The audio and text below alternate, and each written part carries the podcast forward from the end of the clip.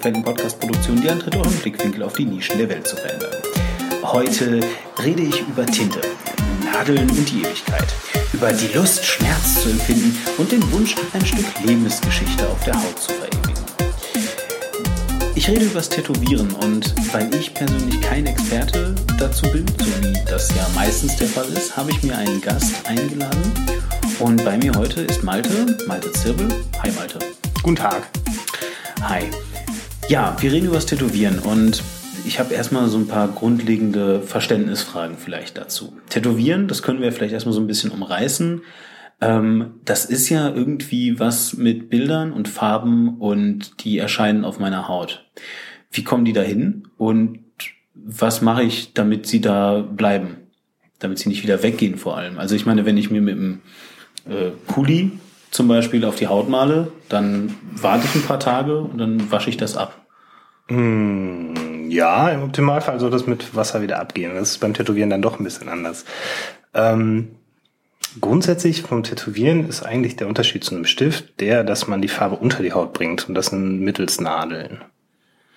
Okay, Nadeln. Ähm, da gibt's ja sicherlich auch verschiedene und äh, bei einer Nadel denke ich an eine Nähnadel zum Beispiel. Geht das damit?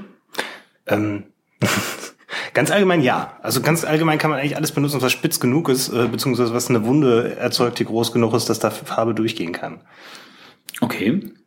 Aber die wird doch dann ausgewaschen werden, sicherlich, oder nicht? Ja, es kommt drauf an.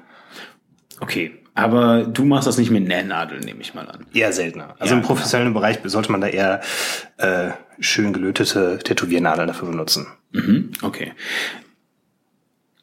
Im professionellen Bereich hat man also äh, was, äh, um Haut äh, mit Farbe zu versetzen? Am besten hat man einen Kunden vor sich sitzen, der sich dazu bereit erklärt, tätowiert zu werden. Und dazu gehört dann halt noch besagte Tätowiermaschine, besagte Tätowierfarbe, Nadel. Ja, und dann noch einen Freiwilligen, der sagt, äh, ich behaupte auch noch, tätowieren zu können.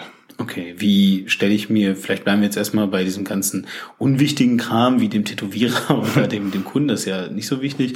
Reden wir vielleicht erstmal so ein bisschen echt über das Equipment, eine Tätowiermaschine, wie groß ist die? Ist das so, ähm, also ist das etwas, was man noch selber bedienen muss? Oder ist das eher so wie, stelle ich mir das vor wie ein Drucker, dass man seinen Arm drunter hält und du programmierst da ein, was du haben möchtest, an einem Computer oder? Also Wunderwerk der Technik. Inzwischen gibt es da eigentlich schon ziemlich viel. Also äh, man kann jetzt die Geschichte einmal durchgehen. Das ist halt früher wirklich das Ganze von den, ja, von tatsächlich Dornen und kleinen Nageln, Nägeln irgendwie losgegangen ist, wo man dann mit der ganz normalen Asche aus dem Lagerfeuer Tusche hergestellt hat und die unter die Haut getrommelt hat. Ähm, heutzutage gibt es... Die Haut getrommelt? Ja, geschlagen, getrommelt, äh, gedrückt, wie auch immer. Also wichtig ist nur, dass die Nadel durch die Haut geht und an der Nadel Farbe hängt.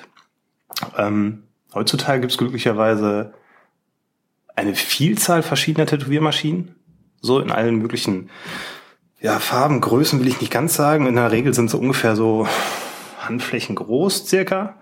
Wobei diese äh, Tätowiermaschinen, diese Tätowierroboter gibt es tatsächlich auch schon, der dir äh, vorprogrammierte Motive unter Echt? die Haut bringt. Ja, das ist tatsächlich eigentlich auch fast wie ein 3D-Drucker, der dich dann nochmal dreidimensional mit dem Laser abscannen kann. Ist das ein Arm, an dem die Tätowiermaschine dran ist? Ist ich habe es bisher auch nur auf dem YouTube-Video gesehen. Da war es dann tatsächlich einfach nur so ein, so ein Arm, der mit einem perfekten Kreis tätowiert wurde, was so unter dem Tätowierjargon ungefähr somit zur Königsdisziplin gehören könnte, wenn es darum geht, ja, ist das, ist das so ja. wie, ist das so wie diese, ja, okay. Er zeichnet einen perfekten Kreis aus der Hand, das ist halt nicht ganz so einfach. Ja, äh, da gibt's ja Wettbewerbe für auch, glaube ich, ne? Mhm. Also, da habe ich. Weltmeisterschaften. Ja, äh, ja, von Menschen, die dann irgendwie von so einer Tafel stehen. Genau. Mit so einem Stück Kreide irgendwie versuchen, den Schwung und so weiter auszunutzen.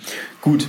Also nee. es gibt auf jeden Fall auch Roboter. Ja, also. Aber vielleicht bleiben wir so ein bisschen jetzt, äh, also, oder anders, wie, wie normal ist das? Hat, hat jede, ich also, hoffe, ich hoffe, sich eher von einem Tätowierer oder eher von einem Roboter tätowieren? Also äh, momentan ist es noch dann eher der Tätowierer, der halten darf oder muss, je nachdem. Ähm, auf einer gewissen Weise hoffe ich, dass mir irgendwann die Maschine kommt, aber das ist ein anderes Thema. Ähm, Tätowiermaschinen sind ungefähr Handtellerflächen groß, circa. Mhm. So ähnlich wie eine Pistole kann man sich vorstellen. Ähm, bestehen in der Regel aus einem Gehäuse und einem Griffstück und der besagten Nadel, mhm. wobei die Nadel dann durch das Griffstück geführt wird. Mhm damit die in der Führung liegen kann und dann nachher die Farbe unter die Haut damit bringt. sie wackelt, während äh, Richtig. sie vor und zurück bewegt wird. Und genau. das macht ein Motor. Genau. So, mhm. da gibt es auch unterschiedliche äh, Möglichkeiten, wie man halt diese Vor-Rückwärtsbewegung erzeugen kann, aber zum Schluss ist es eigentlich immer nur das Prinzip, woraus ankommt. Und dann halt eine gewisse Häufigkeit. Ja. Okay, verstehe. Ich habe in meinem Kopf tatsächlich so die Vorstellung, dass, das, dass die Nadel, die ist ja wahrscheinlich dann eher so eine Kanüle. Also die wird ja irgendwie ein Loch vorne drin haben und da kommt, da wird dann Farbe reingespritzt, oder nicht? ähm, tatsächlich ist das eigentlich mal ein großer Mythos, dass manche Leute sich immer wundern, wenn ich dann sage, ja, das ist jetzt meine Siebener Liner-Kombination, dass sie sich schon erschrocken aufgucken und sagen, hä, so viele, ähm, weil viele Leute mal denken, ja, man sticht ja mit einer Nadel oder wenn es mal mehr sein sollen, dann vielleicht mit zweien. Äh, de facto funktioniert das allerdings nicht, weil das Prinzip so ist, dass man mit der Tätowiermaschine, also mit der Nadel in eine kleine Farbbehälter tunkt, quasi wirklich wie beim traditionellen Schreiben im Füllfeder. Ähm, und daraufhin dann anfängt unter die Haut zu stechen und die Farbe sich allerdings dann zwischen mehreren Nadeln sammelt. Beim Einstechen durchdringt dann die Nadel samt Farbe die Haut und beim Herausstreifen streift die Haut die Farbe von den Nadeln wieder ab. Mhm. So dass das dann dazu führt, dass die Farbpigmente unter der Haut bleiben und sich dann im Optimalfall vom Körper verkapselt werden. Aber die mischen sich doch, und vielleicht sehe ich das gerade falsch. Ich meine also, wenn, wenn du jemanden unter die Haut mit einer Nadel stichst, blutet das, oder? Ja. So, und Meistens. wahrscheinlich, ja, und, und, wahrscheinlich, ich äh, weiß nicht, blutet das stark, wenn man das tätowiert oder eher so ein bisschen nur? Also das ist auch mal unterschiedlich. Also es kommt drauf ja, an, okay. äh, wie stark man selber zum Bluten neigt. Das kommt auch drauf an, welche Stelle man blutet. Das kommt halt drauf an, wie groß die Wunde ist, die man im Endeffekt beim Tätowieren erzeugt. Gut, äh, sagen wir jetzt also mal so im Durchschnitt, aber jetzt eher so mittel. Also es ist jetzt nicht so, dass du, dass du riesen Blutbad da vor dir hast, sondern eigentlich höchstens mal so ein bisschen was, oder? Ähm, also verblutet ist noch keiner und die Blutfontänen, die bleiben in der Regel auch immer aus. Aber ich möchte auch nicht sagen, dass es gar nicht blutet. Also man wischt in der Regel dann halt auch mal mit, mit gewissen Tüchern dann immer die Farbe wieder weg und die, das überschüssige, überschüssige Blut und sowas. Das kann auch schon mal ein bisschen mehr werden. Äh, aber und, macht euch das dann keine Sorgen, dass das Blut sich mit der Farbe vermischt und dann unter der Haut verläuft oder sowas? Und dann hat man dann plötzlich irgendwie, weiß ich nicht, einen geraden Strich will man machen und äh, plötzlich ist dann da so ein, so ein langer Streifen, aber so durch den gesamten Arm sich weiter bewegt oder, mhm. oder, oder macht die Haut, ähm, ich sag mal, die, also ist da, ist da die, die Hautschicht zu undurchlässig, als dass die Farbe sich groß nach links und rechts ver bewegen kann? Also verlaufen tut da nichts. Was dann eher der Fall ist, ist, dass sich die Farbe verdünnt. Also dass das, dass die Dunkelheit, die man erreichen möchte, dann oft gerne mal ein bisschen aufgehellt wird.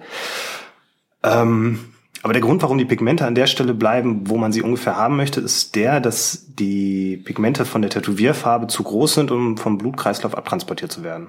Bedeutet, ähm, dass man alle anderen, sobald man sich kratzt oder sich irgendwie eine kleine Schürfwunde zuholt und ein bisschen Dreck unter der Haut das wird halt ganz normal vom Blutkreislauf abtransportiert, sondern irgendwann scheidet man das auf natürliche Wege wieder aus. Ähm, beim Tätowieren ist es halt nicht so. Da sind die Farben halt größer, um so ganz normal abtransportiert zu werden. Das ist auch eigentlich das gleiche Prinzip wie beim äh, relativ berühmten Fußballer-Tattoo an der Schienbeine und Knie, wenn sie auf Ascheplätzen spielen. Tatsächlich ist es auch wirklich das gleiche Prinzip weil es ähm, auch hauptsächlich um Kohlenstoff handelt. Kannst du das kurz erklären? Also ich, ich, ich kenne das Beispiel gar nicht. Ähm, ein Fußballer spielt auf einem Ascheplatz und fällt hin. Ja. Und zieht sich eine äh, Schürfwunde am Knie zu, was dazu führt, dass das Knie dreckig ist. Okay. Mhm. So, soweit kann man das noch kennen. Ja. Ähm, sobald er sich das Knie sauber macht und wäscht, kann es halt passieren, dass gewisse Kohle von dem Kohleplatz, von dem Ascheplatz, also Kohlenstoff, unter der Haut liegen bleibt und dadurch die, äh, die Knie verfärbt.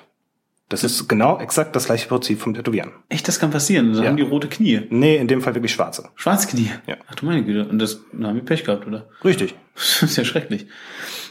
Aber das ist eigentlich mal eine, eine vielleicht auch eine, eine weiterführende Frage. Was mache ich denn, wenn ich mich hab tätowieren lassen und das wieder wegkriegen will? Also ich, also ich will das jetzt nicht mehr. Das, das muss doch wieder rausgehen. Also du sagst, das wird nicht mehr abtransportiert. Kann ich das raussaugen? Kann ich, kann ich es wieder aufkratzen und dann oder so?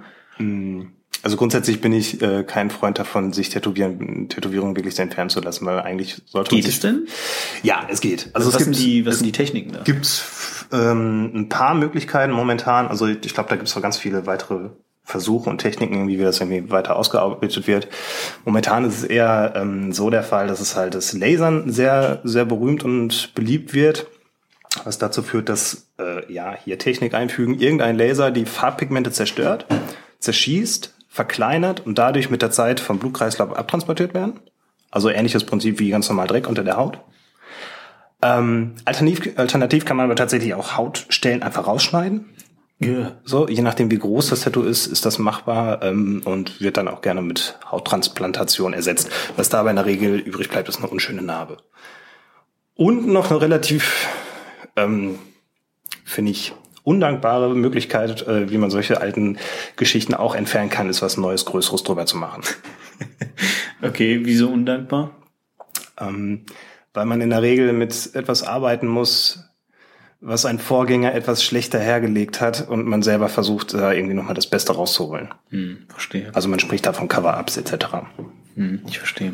Jetzt, jetzt hast du gerade irgendwie, äh, vielleicht auch, äh, habe ich das vielleicht ein bisschen falsch verstanden, aber du hast jetzt gerade ja diesen, diesen Ascheplatz, dieses Ascheplatz-Beispiel gebracht, wenn ich an Fußball und Ascheplätze denke, denke ich an Zigarettenstummel und Dreck. ähm, äh, ist das nicht, ist das nicht giftig, wenn du generell Farbe und Farbpigmente irgendwie unter der Haut hast? Dann sagst du, es blutet auch. Ähm, da, da können sich doch auch irgendwie an die Farbe schlimme Bakterien dran, weiß ich nicht, so, weißt du, äh, meine Vorstellung äh, dran heften und dann habe ich hinterher alles voll mit äh, Geschwüren oder so. Passiert sowas? Also ist das eine Gefahr, eine reelle? Äh, mir ist es noch nicht passiert, Gott sei Dank. Äh, nein, normalerweise sind die Farben, die wir in Deutschland benutzen dürfen, äh, alle vom TÜV abgesegnet. Also die werden halt auch schon von, von Gesundheitsämtern etc. kontrolliert, die man hier erwerben kann. Ähm, wenn man sich jetzt nur das, nur die schwarze Farbe anguckt, kann man die eigentlich tatsächlich fast auf reinen Kohlenstoff reduzieren. Mhm. Also theoretisch, es klingt dann immer ein bisschen doof, es ist wirklich fast nur die Zeichnertusche, ein bisschen gemischt mit äh, Alkohol und Glycerin, also damit das dann doch ein bisschen steriler bleibt. Aber eigentlich ist es dann wirklich noch so wie, wie bei den blutigen Anfängen.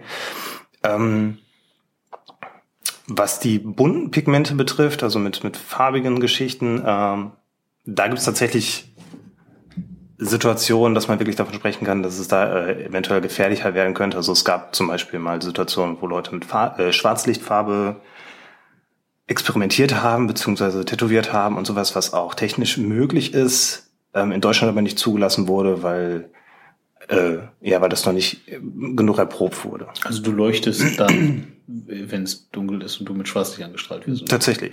Also vom Prinzip eigentlich eine ziemlich coole Idee, weil man damit geile Effekte machen kann. Äh, ähm, auf der anderen Seite hat man einen dauerhaften chemischen Prozess unter der Haut und da kann man sich auch fragen, ob man das möchte. Hm, ja, ich verstehe schon.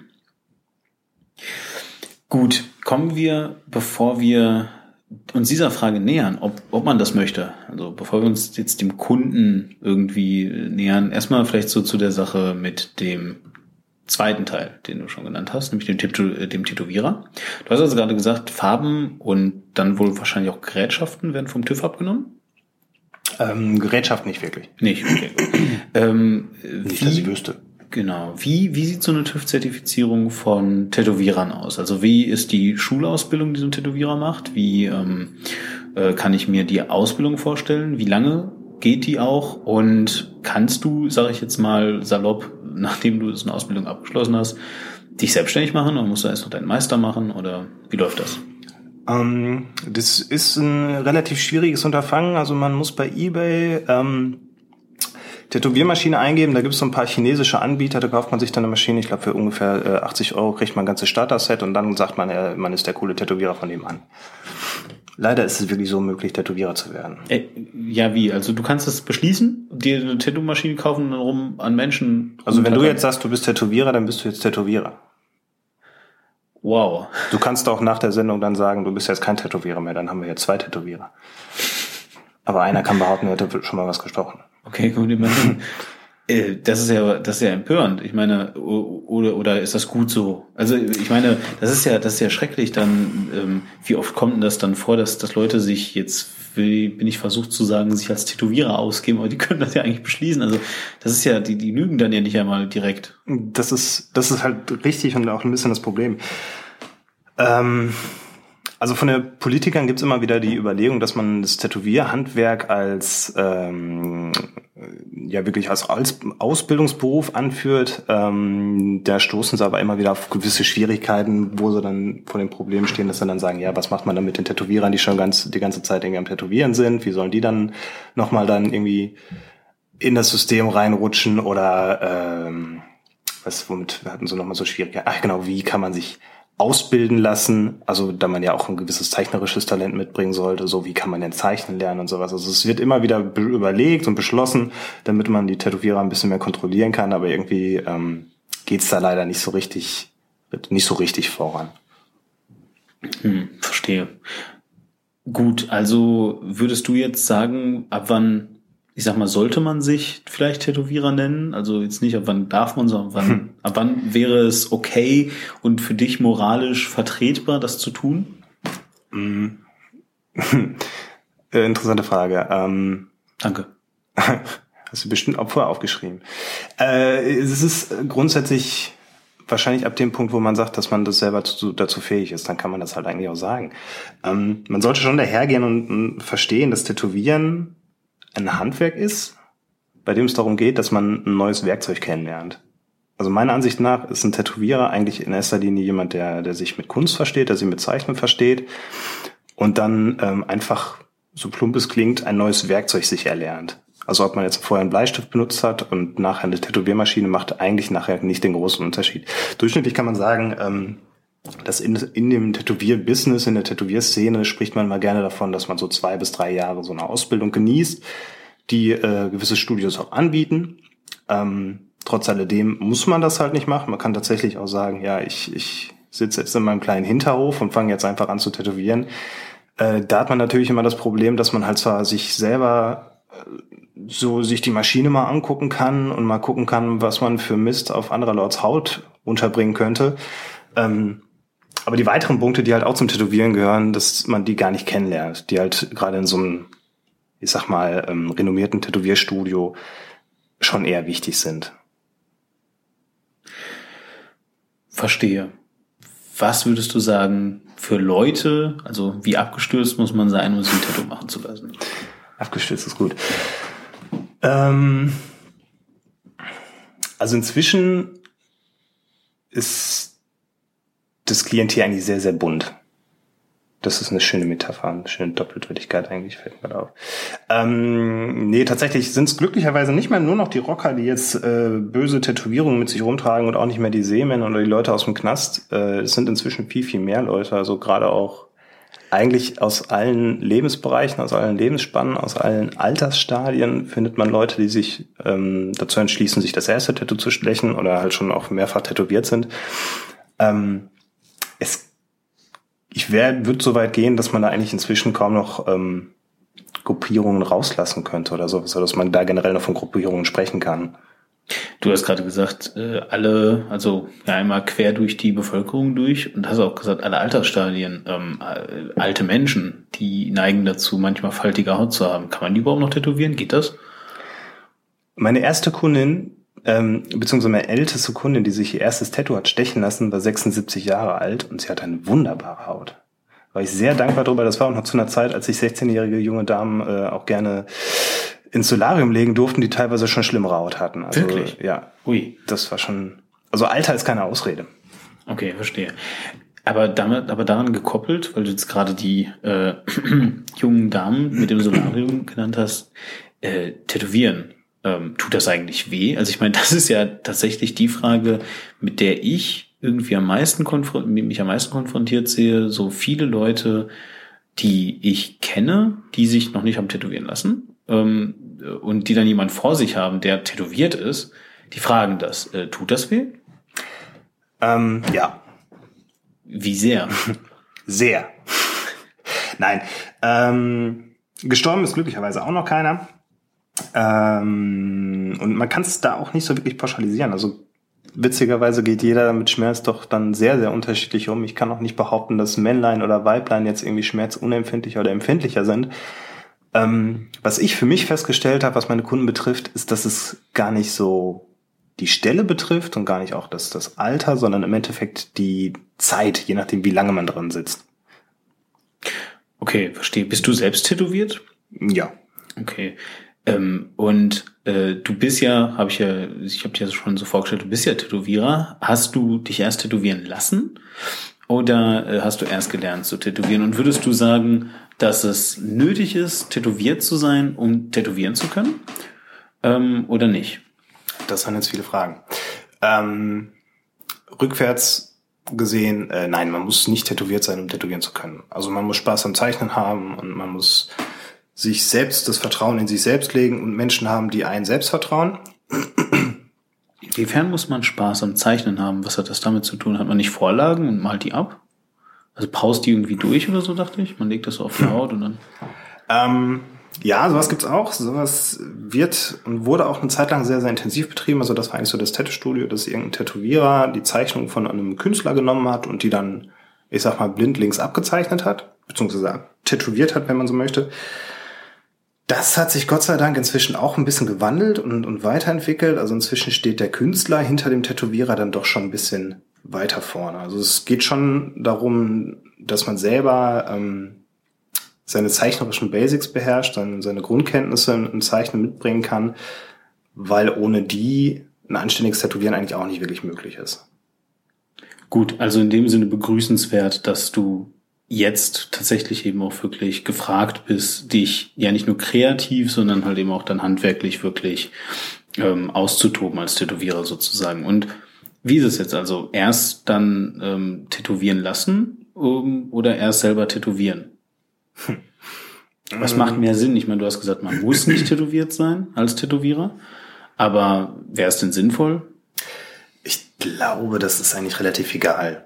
Also das spielt, spielt nicht die Rolle. Ich bin halt, wie gesagt, der Ansicht, dass es nicht so wichtig ist, ob man sagt, ich bin Tätowierer. Also meiner Ansicht nach steht halt der Künstler, der, der Zeichner im absolut im Vordergrund, der dann halt nachher sagen kann, so ich, ich möchte mich grafisch irgendwie erleben, ich möchte grafisch meinen, meinen Beruf erleben und sowas und schreite dann zur Tat, dass ich sage, ich möchte jetzt tätowieren. Ob das jetzt was damit zu tun hat, dass man selber tätowiert ist oder nicht, das sei mal dahingestellt. Was natürlich dazugehört, also Tätowierer, die leben halt selber, ähm, sage ich pauschal, die Tätowierer, die leben halt diese Tätowierer-Szene so ein bisschen aus, aus der ich selber nicht so wirklich stamme, würde ich behaupten. Also ich bin jetzt nicht der Typ, der halt bis zum Hals voll tätowiert ist oder voll tätowiert sein will. Ähm, dazu gehört dann halt auch nachher so ein gewisser, ja, so ein, so ein, so ein Kultstatus, den man irgendwie erreicht oder sowas. Ähm, ich würde aber nicht so weit sagen, dass man, dass man erstmal tätowiert sein muss, um später tätowieren zu können. Sowas.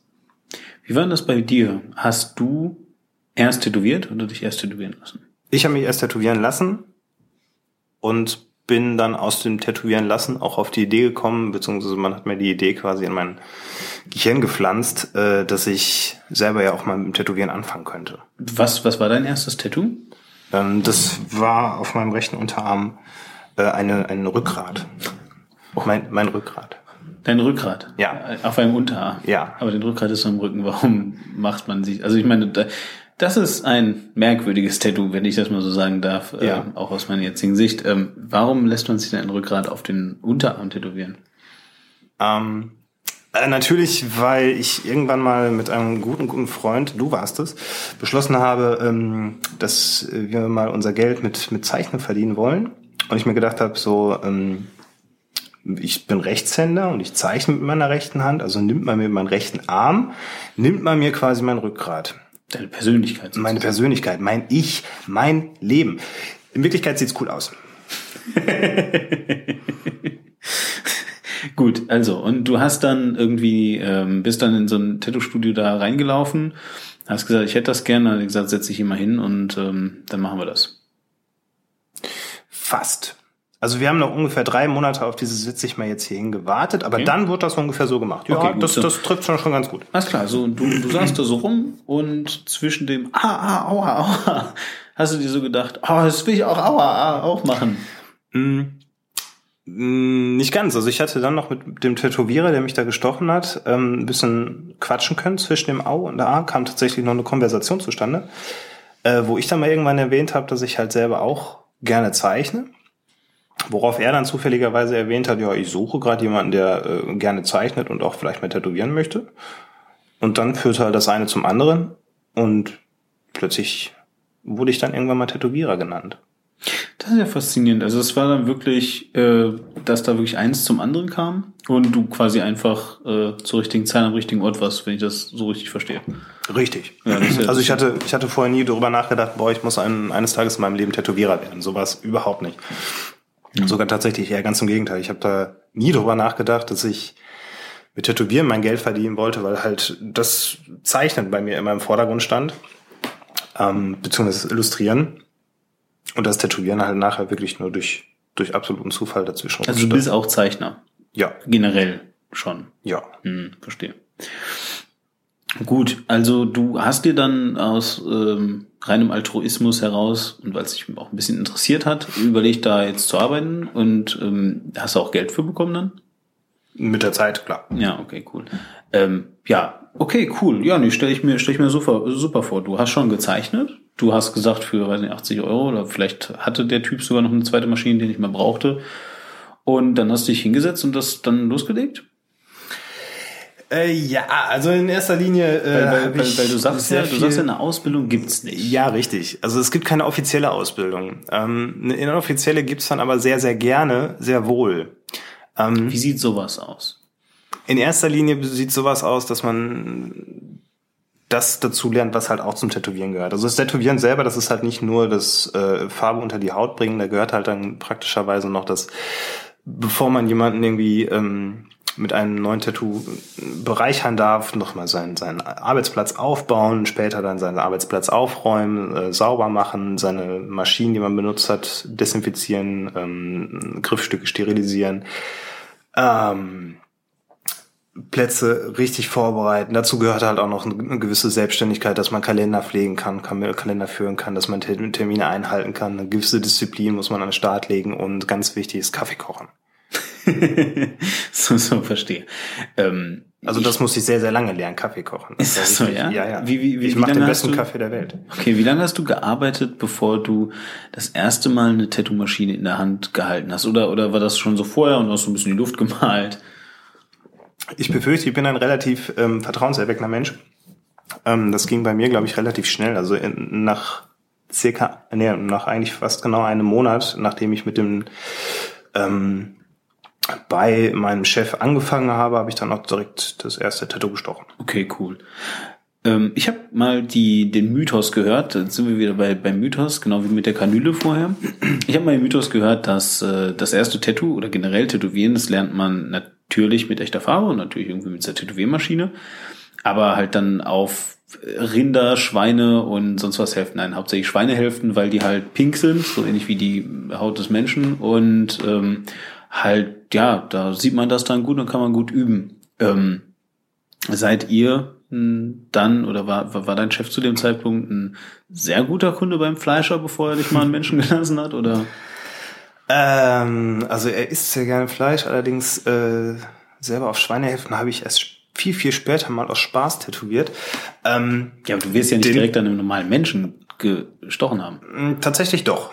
Also tatsächlich was in meinem Fall wirklich ein Mensch bei dem ich äh, einen größeren schwarzen Tribal äh, zwischen den Flächen mal einzelne Linien ziehen durfte. So, da war ich sehr dankbar, dass ich das machen durfte. Der Kunde, okay. dem war das ziemlich egal, weil der sowieso, das, das Motiv wurde nachher schwarz ausgemalt, also es hätte viel dazu gehört, das irgendwie zu verkacken. Weil schwärzer als schwarz geht dann irgendwann nicht. Schwärzer als schwarz geht, ich kann es genau. Und ähm, also so weit auszuholen, dass ich da neben der Linie lande, so, das wäre ein bisschen schwierig geworden. Ähm, später dann habe ich dann auch direkt mein erstes selbst gestochenes Motiv, also selbst gezeichnet, selbst entworfenes Motiv äh, gestochen. Aber tatsächlich habe ich eigentlich effektiv wirklich direkt am Menschen angefangen und angefangen zu üben. Also das, das Problem, was bei der Schweinehaut ist, was immer wieder vorkommt, habe ich dann auch festgestellt, als ich es ausprobiert habe, ist, dass du ein zweidimensionales Blatt Papier vor dir auf dem Tisch liegen hast und ja. du im Endeffekt einfach nur ausprobierst, ja, wie fühlt sich so eine Maschine an, wie pass, was passiert, wenn du die Farbe, äh, die Maschine in die Farbe tunkst und dann eine Linie ziehst. Und wenn du daran dann später perfekte, super tolle Linien ziehen kannst und dann wieder bei einem Menschen loslegen würdest, fängst du quasi wieder bei Null an. Weil de facto hast du da das Problem, du hast wieder eine dreidimensionale Fläche, der Mensch bewegt sich, das ist ein lebendes Gewebe, vielleicht hat er Schmerzen, der schreit, vielleicht versucht er dich zu schlagen und du musst ausweichen. Noch nicht Das kommt passiert, nicht vor, oder? Selten. Okay, gut. Selten. Ich bin schnell, also kann ich gut ausweichen. Ähm, ja, das, das hilft nicht ganz. Also was tatsächlich bessere Übungsstücke sind, wären dann eher Orangen oder Bananen, weil man da zumindest schon mal das dreidimensionale Gefühl bekommt. Okay, äh, das funktioniert mit, Ban mit nochmal Orangen und Bananen. Bananen. Mit Bananen Also auch. grundsätzlich, ähm, ich habe es nur mit Orangen und Bananen versucht. Ich glaube, Äpfel sind wahrscheinlich auch nicht unbedingt verkehrt. Ähm, Wird das mit Melonen gehen? Also jetzt so, ich den jetzt nicht Wassermelonen, sondern so Honigmelonen oder sind die zu hart dann? ich denke nicht, dass sie zu hart sind. Die Nadeln, die haben schon ordentlich, Die haben Wumms. ja, Wumms. okay, schon cool. Wumms. Ah, je. Schon Wumms. Und das wird gehen. Auch wahrscheinlich. Müsste man mal ausprobieren. Habe ich noch nicht gemacht. Könnte man mal machen. Wir haben gerade, glaube ich, keine Melonen hier. Wobei, wenn ich mir deinen Kopf so angucke, hinten. Ja. Okay, gut. Du hast gerade jetzt schon irgendwie neben Kaffeekochen auch so ein bisschen die Hygiene angesprochen. Ähm, aber bevor ich dahin komme, möchte ich erstmal so ein bisschen verstehen, wie sieht denn so ein Arbeitsplatz von so einem Tätowierer aus? Du hast ja gesagt, du baust den auf. Ist das ein Zelt oder was? Ähm, ich gehe auch ein bisschen davon aus, dass es äh, von Tätowierer zu Tätowierer immer mehr oder weniger stückchenweise variiert. Also in erster Linie ist es wichtig, dass man seinen Kunden hat und die Stelle, die tätowiert wird, gut zu erreichen ist. Das bedeutet meistens, dass man irgendeinen Stuhl hat, der möglichst modular ist, den man hoch und runter fahren kann. Ähm, das gehört, dazu gehört, dass man eine vernünftige Lichtquelle hat, also die alten, düsteren, verrauchten Tätowiererkneipen, so die man sich vielleicht so aus manchen Filmen vorstellt, die gibt's eigentlich auch nicht. Das ist eher so ein, so ein äh, kleines Fußballfeld, irgendwas möglichst von allen Seiten beleuchtet ist. Also eher so ein, eher so ein Zahnarztstuhl mit Tageslicht. Ja, ja, sowas. Tageslicht ist tatsächlich ein sehr gutes, äh, sehr gutes Licht. Ähm, Vielleicht ganz kurz zur Erklärung. Also Tageslichtleuchten sind Glühbirnen nicht Tageslicht von. Also du wartest nicht, bis Ja. hell wird draußen, sondern. richtig, richtig. Okay, gut. Achso, genau. Ja, sollte man. also, Ja, Tageslicht klar ist, besser. Äh, ja, nee, Tageslicht ist doof, da regnet es manchmal.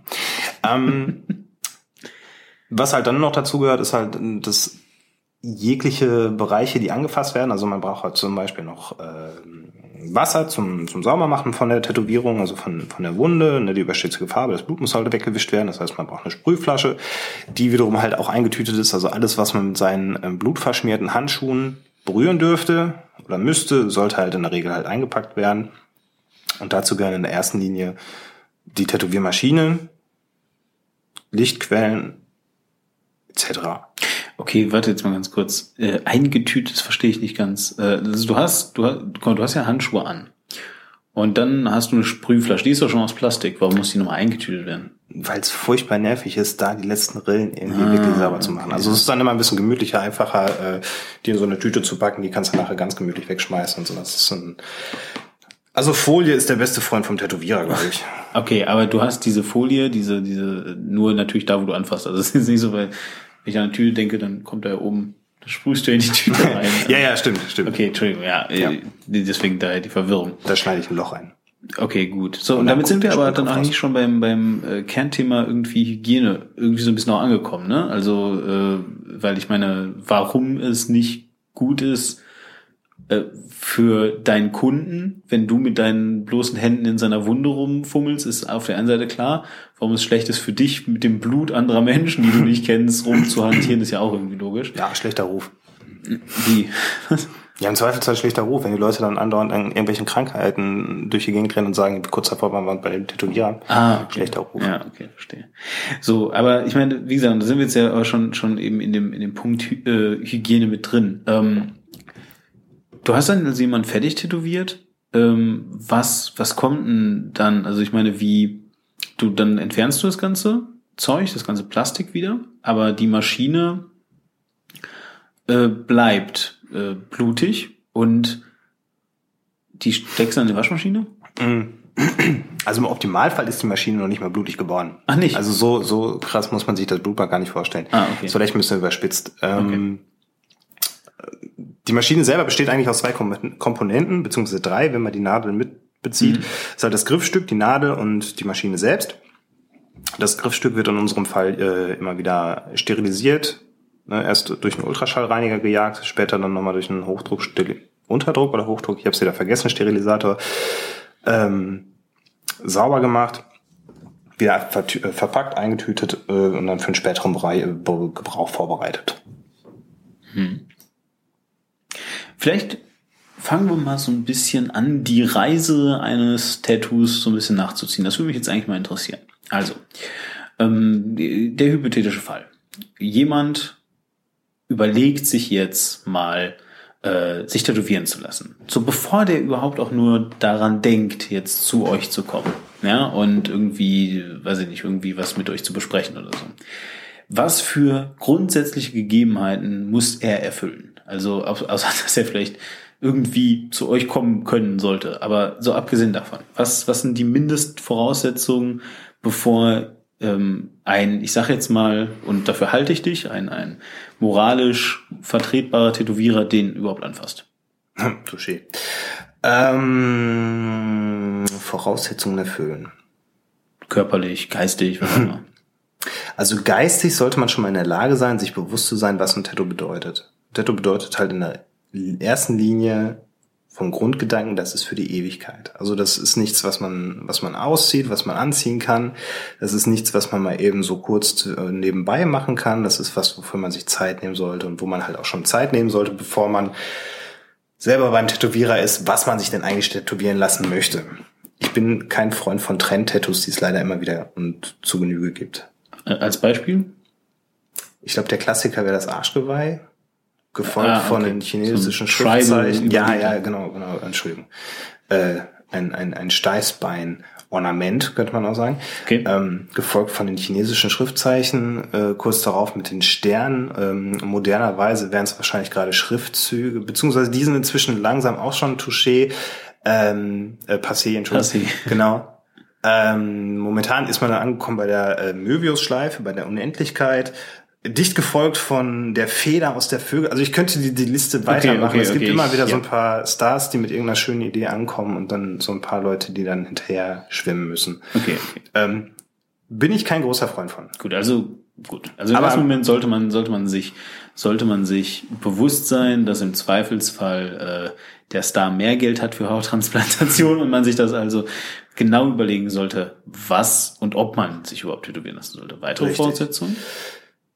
Man sollte sich im Klaren sein, dass äh, auch wenn eine Gesellschaft inzwischen in gute Richtung geht und Tätowieren immer so ein bisschen anerkannter und akzeptierter wird, dass es trotzdem Problematiken mit sich bringt. Also wenn ich jetzt auf die Idee komme, mir ein großes ähm, ein großes Peak auf den Hals tätowieren zu lassen, dass man im Schwimmbad, äh, dass man nicht nur im Schwimmbad komisch angeguckt wird, sondern wahrscheinlich auch, wenn man seinen nächsten Mietvertrag unterschreiben möchte oder ähnliches. So, das sind Gedanken, die man auch haben sollte. Und gleichzeitig gerade an die Jüngeren, das sind, sage ich auch mal meinen jüngeren Kunden, ähm, sichtbarer Stellen zu tätowieren. Man muss sich mal im Kopf haben, wenn es, man ist 16 Jahre alt oder 17, man fängt bald eine Ausbildung an und im schlimmsten Fall muss man sich darum noch bewerben und man ist genauso gut wie ein Konkurrent. Nur der Konkurrent ist nicht tätowiert, kann man davon ausgehen, dass der genommen wird. Mhm. Je nachdem, in welchem Bereich natürlich. Ähm, man macht sich Türen zu. Das muss sehr bewusst gewählt werden, was man sich dann stechen lässt. Und das muss halt auch ein, Gedanke, ein bewusster Gedanke sein. Weitere Sachen?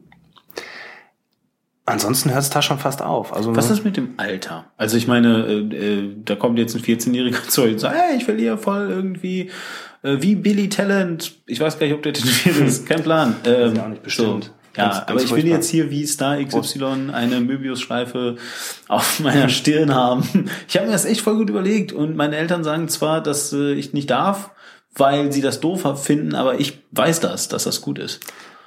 Also nach deutschem Gesetz sieht so aus, dass man sich ab 16 mit Einverständniserklärung der Erziehungsberechtigten tätowieren lassen darf. Also dafür gibt's eine Regel. Ich, ja. Okay. Mhm. Ich habe aber schon trotz alledem 16-Jährigen mit ihren Vorstellungen wieder nach Hause geschickt, weil ich der Ansicht bin, dass das zu den Personen nicht passt, dass das eine unüberlegte Idee ist und zum Schluss, weil ich es nicht machen will, weil ich zum Schluss nicht der Mensch bin, der sich in irgendein fremdes Leben verewigt hat und das dann möglicherweise in irgendwelche falsche Richtungen lenkt. Okay, also das kommt, also würdest du, würdest du sagen, dass das auch vielleicht dann von, von Tätowiererseite aus zeigt, wie Seriosität ist, Leute davon auszuschicken, weil ich meine, am Ende hast du Geld verloren, oder? Ähm, Der hat ja nichts bezahlt, oder, oder, oder bezahlen ja, die Leute für Beratung? Nein. Also bei uns nicht. Ich glaube auch nicht, dass das nach Tätowierer machen. Ähm, ja, also es sollte schon so sein, dass ein Tätowierer sich äh, über seinen Beruf im Klaren ist und ähm, auch über die, die Konsequenzen, die er in anderer Leute Leben, Leben beiträgt, im mhm. Klaren sein sollte. Also das, das ist, es gehört schon ein, großer Vertrauensbeweis dazu, dass sich andere Leute sich von mir tätowieren, zu, äh, tätowieren lassen. Dafür bin ich auch immer wieder sehr, sehr, sehr, sehr dankbar. Ähm, aber ganz zum Schluss ist es natürlich der Kunde, der sich seine Entscheidungen beschließt. Mhm. Gut.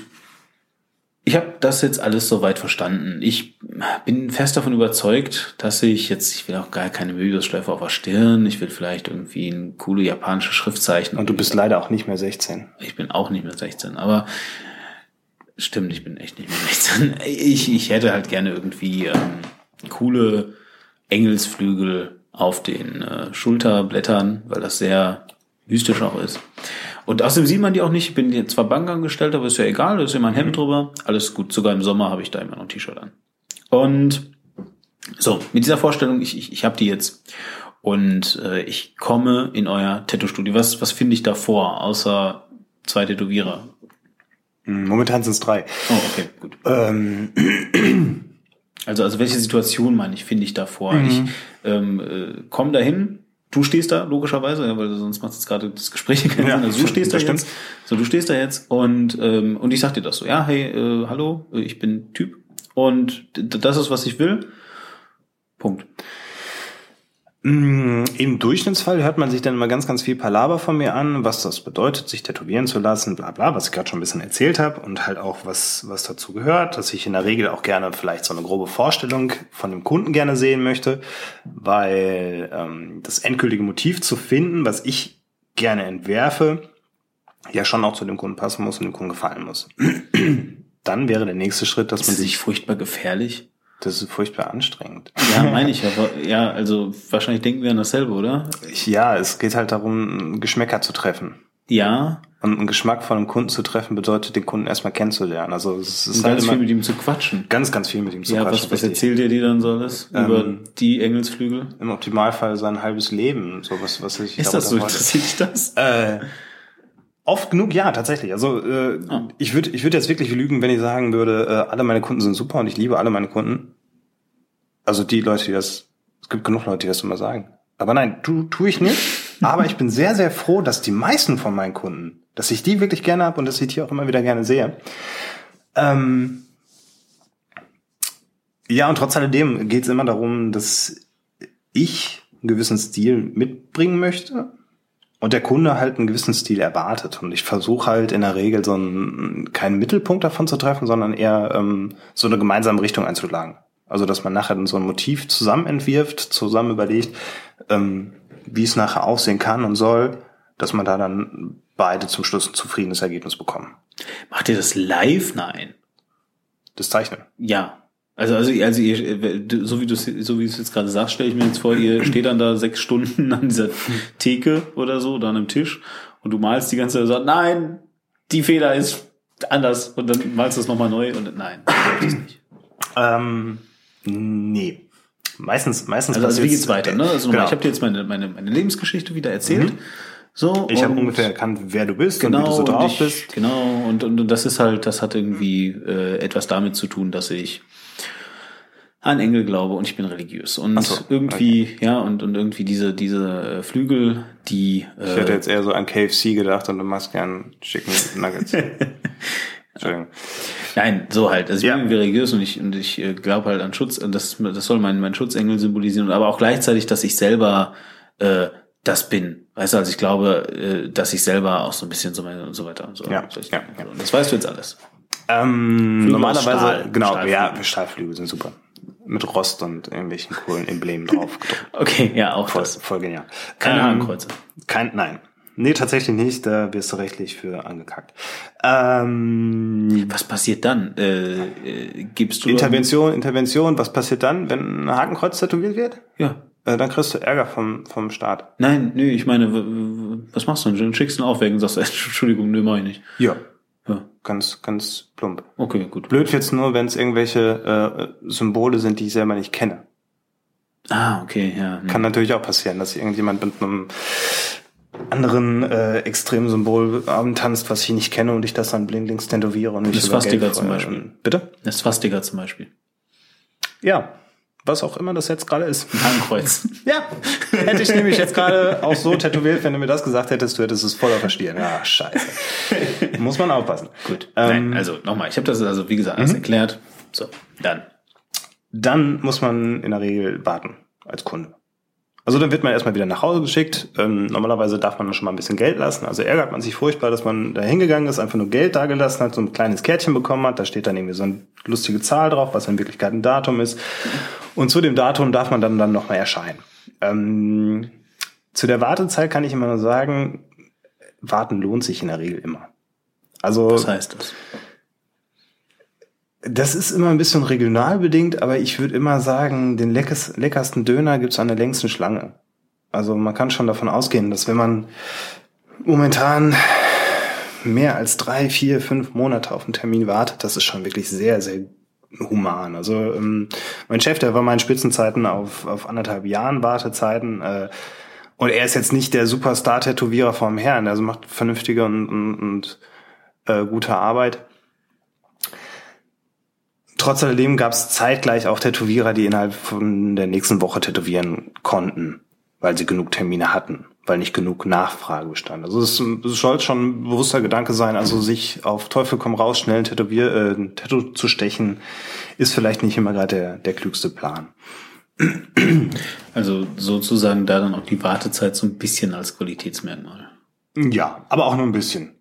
Also muss jetzt nicht sein, man kann auch Glück haben und zu einem Tätowierer kommen und der hat gerade einen Ausfall gehabt, weil irgendjemand vergessen hat, seinen Termin wahrzunehmen und dann kommt man halt direkt dran. Kann halt auch genauso gut passieren.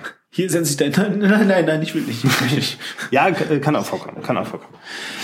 Okay, und so, ja, das Problem, also den, den Gap, den ich jetzt gerade so ein bisschen sehe, in der Mangelung des deutschen Wortes, Lücke?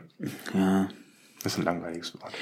Also was ich jetzt gerade so ein bisschen vermisse, vielleicht so, ist die Absprache. Also ich meine, jetzt habt ihr, ihr seid jetzt relativ sicher, dass ihr beide vom gleichen redet, aber trotz alledem musst du jetzt ja einen Entwurf machen, weil der Kunde halt jetzt nicht aus einem dieser äh, Tattoo-Büchlein oder sowas was haben möchte und du auch nicht mit, mit Durchpausen arbeitest.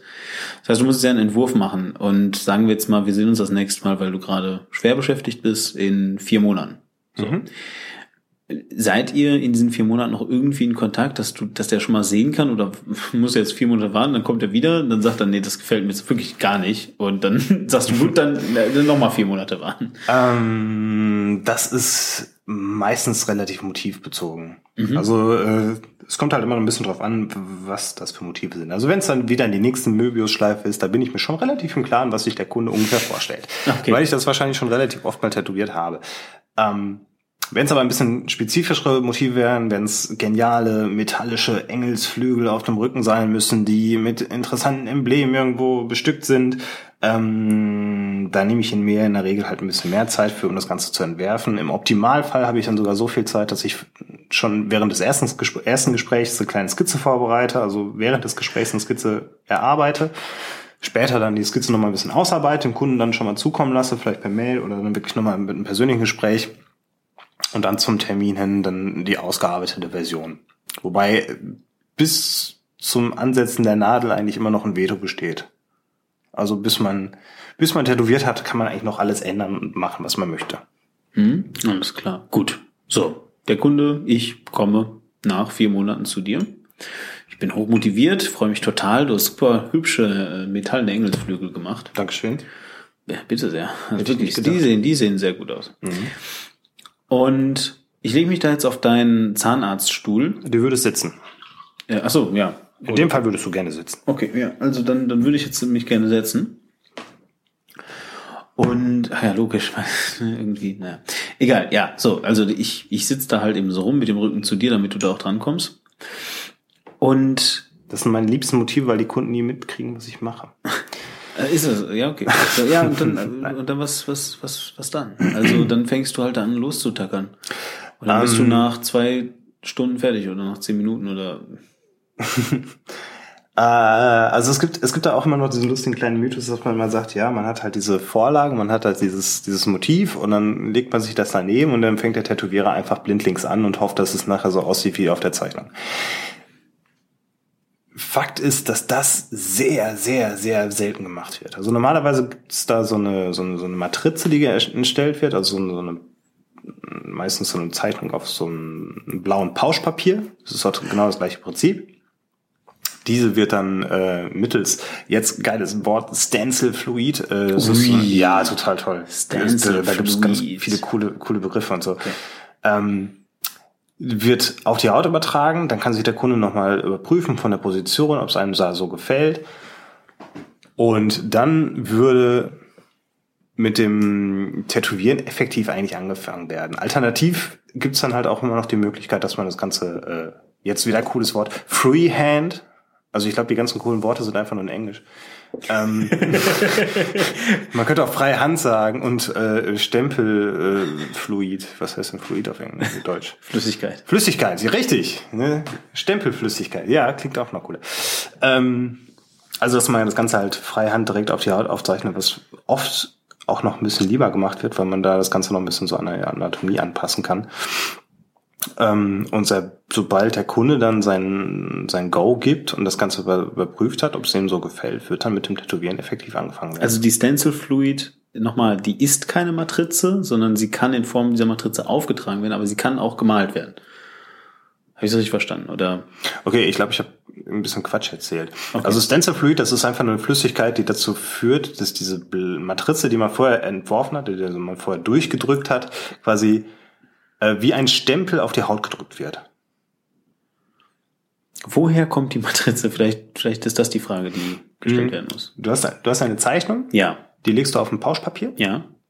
Auf, besag, auf eine ja. Matrize. Ja. Zeichnest sie nochmal nach, ja. die Linie, die du haben möchtest. Ja. Und drückst dann mittels diesem Stencil Fluid, einer Flüssigkeit, die du auf die Haut aufträgst, mhm. das Papier auf die Haut. Und sobald du es abziehst, hast du das, was du vorher auf dem ja. Pauschpapier ja. nachgezeichnet hast, auf der Haut.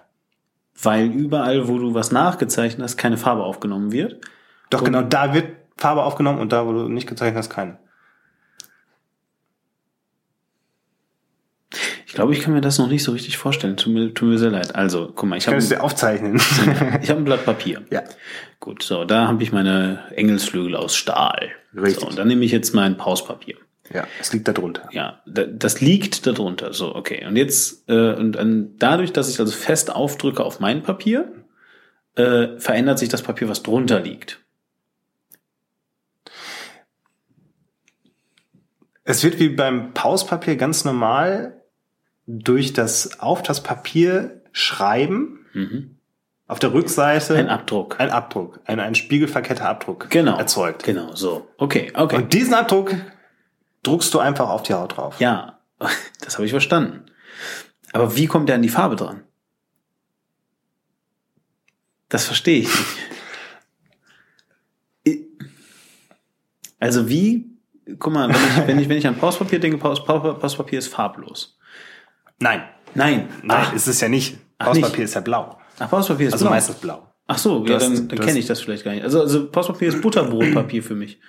Oh, ja. Ich äh, kenne Postpapier als ähm, Postpapier. Ach, das ist also dieses Zeug, was ich bei Ämtern habe, wenn ich eine Unterschrift leisten muss und einen Durchdruck machen muss. Ähnlich. Ja. Es ist schon sehr nah, genau. aber nicht ganz, aber schon so, so dass man okay, es okay, kann. so, ja, okay. Ja. Und dadurch, ich glaube, jetzt haben wir viel mehr drum geredet, weil es ein super einfaches, simples Prinzip ist. Ja.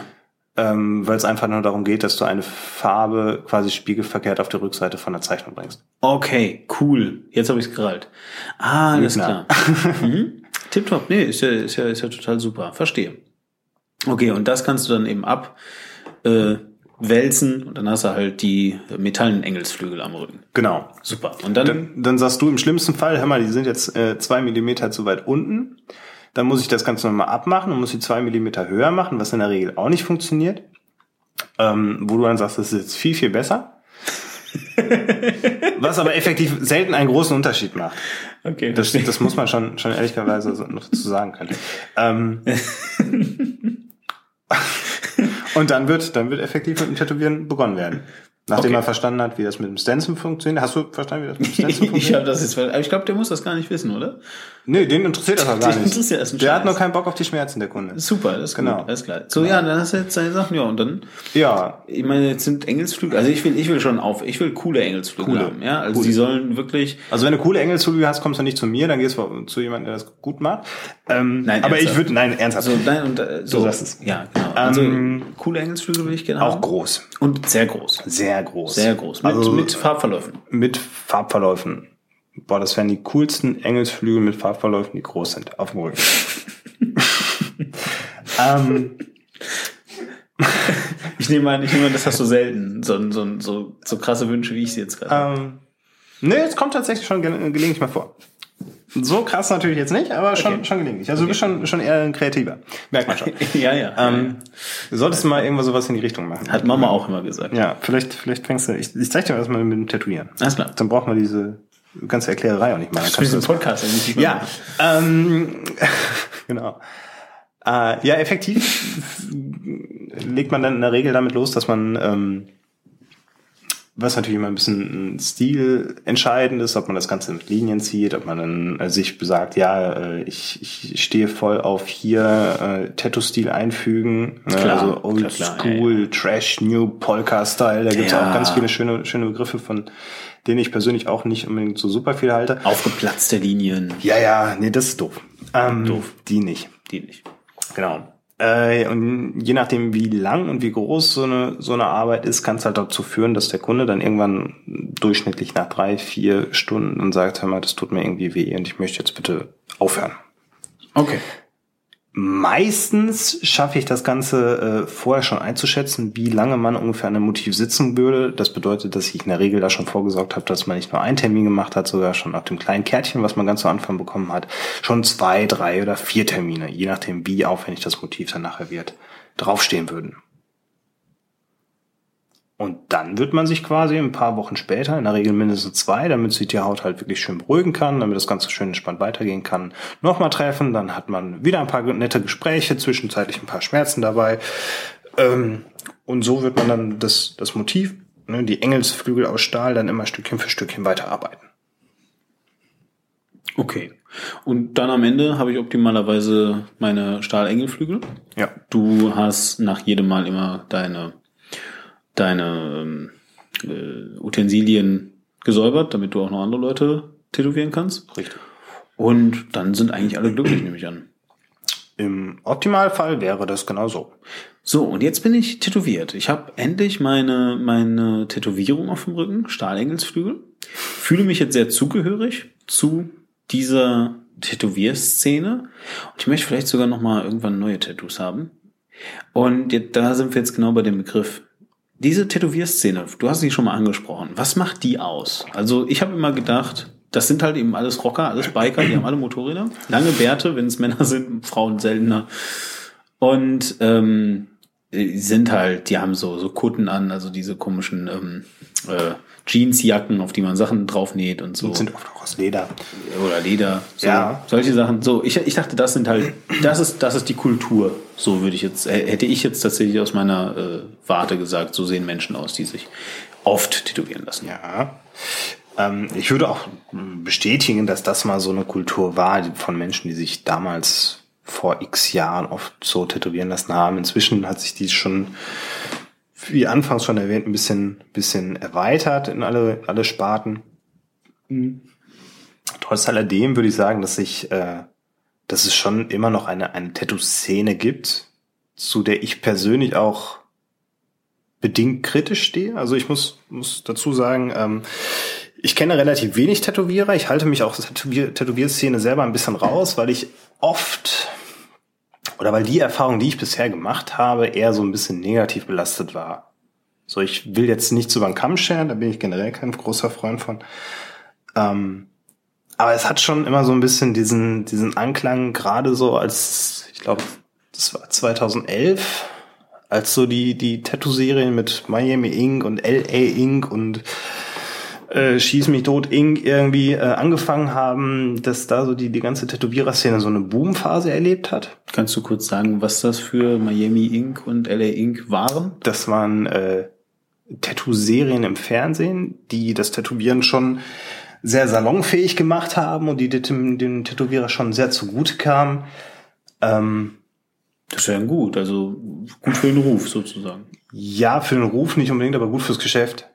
Zeitgleich kann ich sagen, äh, ich habe mal ein schönes Interview von einem Tätowierer gelesen, der sagte, der hat sein Geschäft seines Lebens, aber früher war es cooler. Also mit diesem, mit diesem Aufschwung von, hey, jeder kann jetzt tätowiert sein und das sind nicht mehr die Knastbrüder irgendwie oder die, die Seemänner etc., kam es halt dazu, dass sich viele Leute halt so die, die, die äh, Klassiker irgendwie durchtätowieren lassen wollen. ähm, was irgendwie so ein bisschen den Spaß am Ganzen wohl genommen hat. Das war noch ein bisschen vor meiner Zeit, bevor ich mit dem Tätowieren angefangen habe, deswegen kann ich nicht ganz so davon mitreden.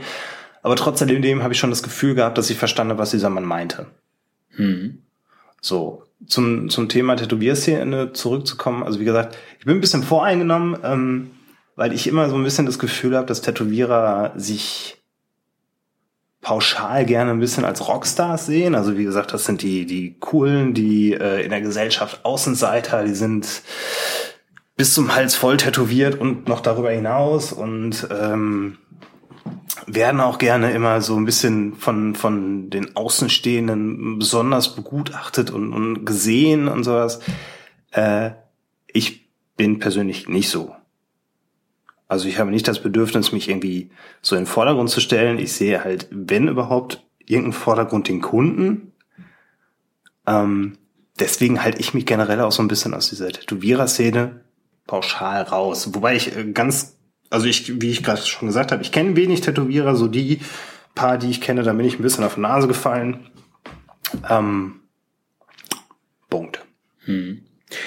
Wie besch äh, also demnach kannst du die Szene jetzt auch gar nicht groß weiter beschreiben. Ähm, warst du denn schon mal unter vielen Tätowierern ähm, äh, auf so Conventions? Ich habe mal gehört, sowas gibt's. Ähm, dass also da irgendwie, äh, vielleicht ist Convention das falsche Wort, Messe, glaube ich, heißt das dann noch. Nee, Convention, Convention ja. ja. Genau, und da ähm, äh, sehe ich dann halt immer ganz viele, äh, ganz viele Leute, die für mich gar nicht in dieses Klischee mehr reinpassen. Tätow Tätowierer, Tätowiererinnen, die voll cool sind irgendwie, total nett auch, voll aufgeschlossen, ja, manchmal auch gepierst oder so. Und die dann immer so ganz ähm, freundlich vor der Kamera, weil dann ist natürlich auch immer gleich ein Fernsehteam um die Ecke und so, muss es ja immer gleich also immer filmen, die ganzen Verrückten, die sich da auf mhm. der Messe tätowieren lassen, so verrückt. Ähm, Nichtsdestotrotz, warst du schon mal auf sowas? Hast du sowas schon mal angeguckt? Interessiert dich sowas überhaupt? Oder ist das eher, ist das eher so Fake, äh, Fake Dings, was damit gekommen ist, mit dieser Boomzeit. Also gab es vorher gar keine Messen und das ist jetzt eher so. Doch, doch, die, die gab es früher auch schon. Äh, inzwischen sind sie halt, wie du gerade schon sagst, ne, durch die ganzen, durch diese Boomphase irgendwie ähm, wesentlich größer geworden, wesentlich bekannter. Ähm, Nichtsdestotrotz sollte man immer ein bisschen auf Acht geben. Also, äh, nein, deine Frage. Ja, ja, ich war mal auf einer Messe, in, ich glaube, es war in Dortmund als Besucher und habe mir das mal schön angeschaut, wie das, wie das da funktioniert und dass da ganz viele Leute äh, so einen Stand neben den anderen haben und sie munter tätowiert haben und sich viele Leute tätowieren lassen haben. Die Erfahrung, die ich aus dem Studio mit meinen Kunden gemacht habe, was Messen-Tattoos betrifft, ist in der Regel die, dass ich die von anderen Tätowierern immer nachstechen darf. Nachstechen heißt, ist das positiv oder negativ oder normal? Nachstechen bedeutet, dass es äh, wenn eher tendenziell Richtung negativ, weil was oft auf Messen passiert, ist, dass es genügend Tätowierer gibt, die äh, schnelles Geld verdienen wollen. Das bedeutet, sie tätowieren einfach ein bisschen zügiger. Der Vorteil beim frischen Tattoo ist, dass es in der Regel immer ein bisschen schöner aussieht, als es, also in Anführungszeichen schöner aussieht, als es nachher aussieht, weil es ist kräftig schwarz, so die Flächen sind alle gleichmäßig, der Kunde ist fix und fertig, weil er gerade genug Schmerzen hat und guckt sowieso nicht mehr genau hin. Ähm, und wenn man dann später dann irgendwann zu Hause ist und dann die Folie mal abgemacht hat und das mal abgewaschen hat, stellt man dann hier und da dann doch so ein paar kleine Mäkel fest. Hm. Das bedeutet dann Nachstechen. Das bedeutet, bedeutet dann in der Regel, dass die Kunden, ähm, die sich auf der Messe haben stechen oder tätowieren lassen, dass die dann gerne dann nochmal in ähm, Tätowierstudios gehen, die halt bei ihnen in der Nähe zu Hause sind, äh, wo sie das Ganze dann nochmal korrigieren lassen möchten meine Meinung zum Messen ist halt in der Regel, äh, es ist eine sehr schöne Möglichkeit, Star-Tätowierer beziehungsweise sehr, sehr gute und erfolgreiche Tätowierer kennenzulernen und zu treffen, bei dem man sich äh, im Optimalfall mehrere Jahre im Voraus schon mal einen Termin für besagte Messe holen lässt. Mehrere Jahre. Ja, so ein, zwei Jahre können das schon werden, dass man sich vorher schon mal einen Termin holt. Okay. Und sich dann vielleicht von, von Leuten tätowieren lässt, die man besonders ähm, interessant und gut findet. Ähm, Hm. Und sind Messen für sonst noch etwas anderes gut, außer um da jetzt einen Star zu treffen und äh, den Termin, den man sich optimalerweise vor zwei Jahren gemacht hat, wahrzunehmen? ähm, Also vielleicht auch von der professionellen Seite aus, so du als Tätowierer, hast du da was davon? Also, dass du solche Leute kennst, lernt man sich da überhaupt kennen? Gibt es da auch Anbahnungsgespräche und sowas? Also Messen, so meine Erfahrung, ich denke an Buchmessen oder sowas, dann hast du da irgendwelche Konglomerate, die heißen dann da Verlage oder sowas und die suchen dann äh, den nächsten großen Autor oder so. Und dann kannst du da mit deinem Portfolio hinkommen und dann sagen, ich bin ein großer Autor. Gibt es sowas bei, also ich meine, was ist der Sinn von einer Tattoo-Messe? Ähm, vielleicht als Star verstehe ich es noch, da will es sich präsentieren. Aber gibt es auch noch irgendeine andere Ebene zwischendrin? Also gibt es, ist, dient das zum Beispiel der, der Hygiene in dieser Tattoo-Szene, in der Tätowierer-Szene? Äh, geht man sich hauptsächlich aus dem Weg? Oder ist das reine Geschäftmacherei? Äh, wie gesagt, ich bin da, glaube ich, der, der, der schwierige Ansprechpartner. Ähm, ich glaube sogar eher, dass die Star-Tätowierer selber, dass die von Messen nicht mehr so groß profitieren. profitieren. Also die werden meistens auch noch von den Verein, vereinzelten An Veranstaltern eingeladen und werden gebeten zu kommen. Also die werden wirklich engagiert. Irgendwie möchtest du bei uns tätowieren Mhm. irgendwie, damit wir auf unserem äh, Messebanner schreiben können, hör mal, wir haben den und den Typen da. Ähm, für die kleineren Tätowierstudios ist es dann tatsächlich umso optimaler, weil die dann einen Bereich haben, wo sehr, sehr viele Leute sehr, sehr schnell ähm, auf ein neues oder für sie unbekanntes Studio stoßen können. Mhm. Verstehe. Also zum Schluss, genau wieder bei, bei einer Buchmesse oder ähnliche anderen Messen, ähm, es ist Werbung. Hm. Gibt es denn solche, äh, wie ich gerade sage, solche gibt es Verlage? Gibt es große Verbände? Gibt es den Tätowiererverband Deutschland oder sowas? Mm, nein, nicht, dass ich wüsste. Es wäre mir sehr fremd. Okay. Also es gibt ähm, Tätowierstudios, die mehrere, mehrere Studios in verschiedenen Städten haben, sowas schon. Äh, aber so größere Vereinigungen und etc. eigentlich nicht. Du hast ja gerade schon gesagt, wenn man dann fertig ist, ja, also ich habe jetzt mehr tollen Stahlflügel auf dem Rücken. Die sehen cool aus. Die sehen sehr cool aus. Und ich bin auch sehr zufrieden an sich. Aber was mir jetzt aufgefallen ist, ist irgendwie, ähm, die waren, als du fertig hast, waren die pechschwarz. Aber die sind jetzt gar nicht mehr pechschwarz. Die sind jetzt so ein bisschen grün. Grün. Ja. Ja. Ähm, grün sind es im Optimalfall eigentlich nicht. ähm, das ist ein bisschen schwierig. Also was immer sehr, sehr schön und frisch aussieht, ist, wenn man gerade vom Tätowierer gekommen ist. Das ist, glaube ich, äh, genau. wie, wie in vielen anderen Fällen. Ne? Wenn man Rote grad- Haut, Ja, ja, genau. schwarze Farbe. Super kräftige Kontraste. So, und wie gesagt, man ist auch ein bisschen schusselig im Kopf, so man sieht sowieso alles viel schöner, weil man gerade das äh, erlösende Geräusch vom Tätowierer, wir sind fertig, gehört hat. Ähm, und nach ein paar Tagen dämpft das Ganze so ein bisschen ab. Ähm, was man nicht vergessen darf, ist, dass die Haut selber, die eigene Haut, die liegt immer ein bisschen wie ein Transparentpapier über der Tätowierung. Das bedeutet, die eigenen Pigmente von der Haut, die verfälschen die schwarze Farbe. Die schwarze Farbe selber, die bleibt so, wie sie ist. Sie wird mit den Jahren, mit der Zeit immer weiter abgetragen. Also sie wird sich schon ein bisschen wegen Zellregeneration und so, so leichte Pigmentverschiebung wird sie schon verändert. Das bedeutet, Linien können weicher werden, so die Schwarztöne werden ein bisschen heller etc. Ähm, und das ganze Phänomen verfälscht nachher das, das anfängliche Bild, was man zuallererst gesehen hat. Wenn du mir jetzt sagen müsstest, was dich noch Tätowierer sein lässt, und ich meine, äh, abgesehen davon, dass du damit sicherlich auch irgendwie immer noch Geld verdienst, ähm, äh, du sagst irgendwie so, ja, die, die Szene, ist jetzt nicht so dein Fokus. Was findest du jetzt als Tätowierer besonders interessant daran zu tätowieren? Also du hast gerade noch kurz was angesprochen, was ich auch nochmal erwähnen möchte. Ähm, nicht, dass das jetzt falsch rüberkommt, dass ich die Szene doof finde. Ich habe keinen Kontakt zur Szene. Das möchte, das Okay, möchte ich kurz okay. noch erwähnen. Okay. Ähm, da gibt's mit Sicherheit, und ich bin felsenfest davon überzeugt, sehr, sehr viele, sehr, sehr äh, kulante, nette Menschen und sowas. Wie gesagt, ich bin ein paar Mal auf die Nase gefallen. Egal. Ähm, was mich Tätowierer sein lässt, ähm, was mich den Spaß am Tätowierer sein lässt, ist der Kunde. so doof das klingt. Also ähm, ich bin neben des, dem Tätowieren immer noch am Illustrieren, am Zeichnen und ähm, sehe schon halt meine, meine Zeichnerei halt generell in allen Bereichen irgendwie als, als mein Brotwerb. Also du machst, du machst Zeichnerei auch immer noch aktiv. Illustration, ja. Ich glaube, darüber sollen wir auch mal reden. Das Ja. ist eine gute Idee. Okay, ja.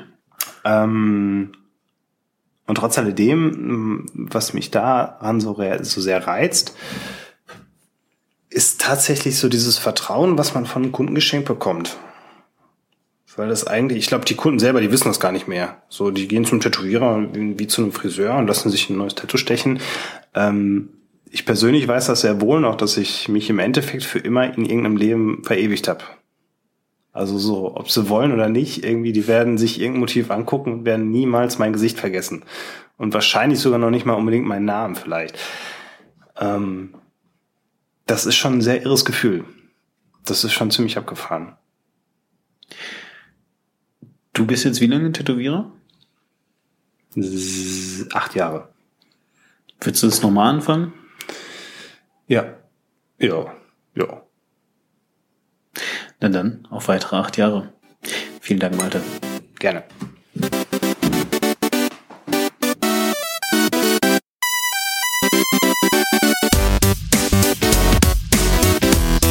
Für Feedback, Kritik, Anregungen oder Infos zu weiteren Formaten schaut doch mal rein auf war-klar.de und folgt @demon oder @warklar auf Twitter oder schreibt mir einfach an info war-klar.de.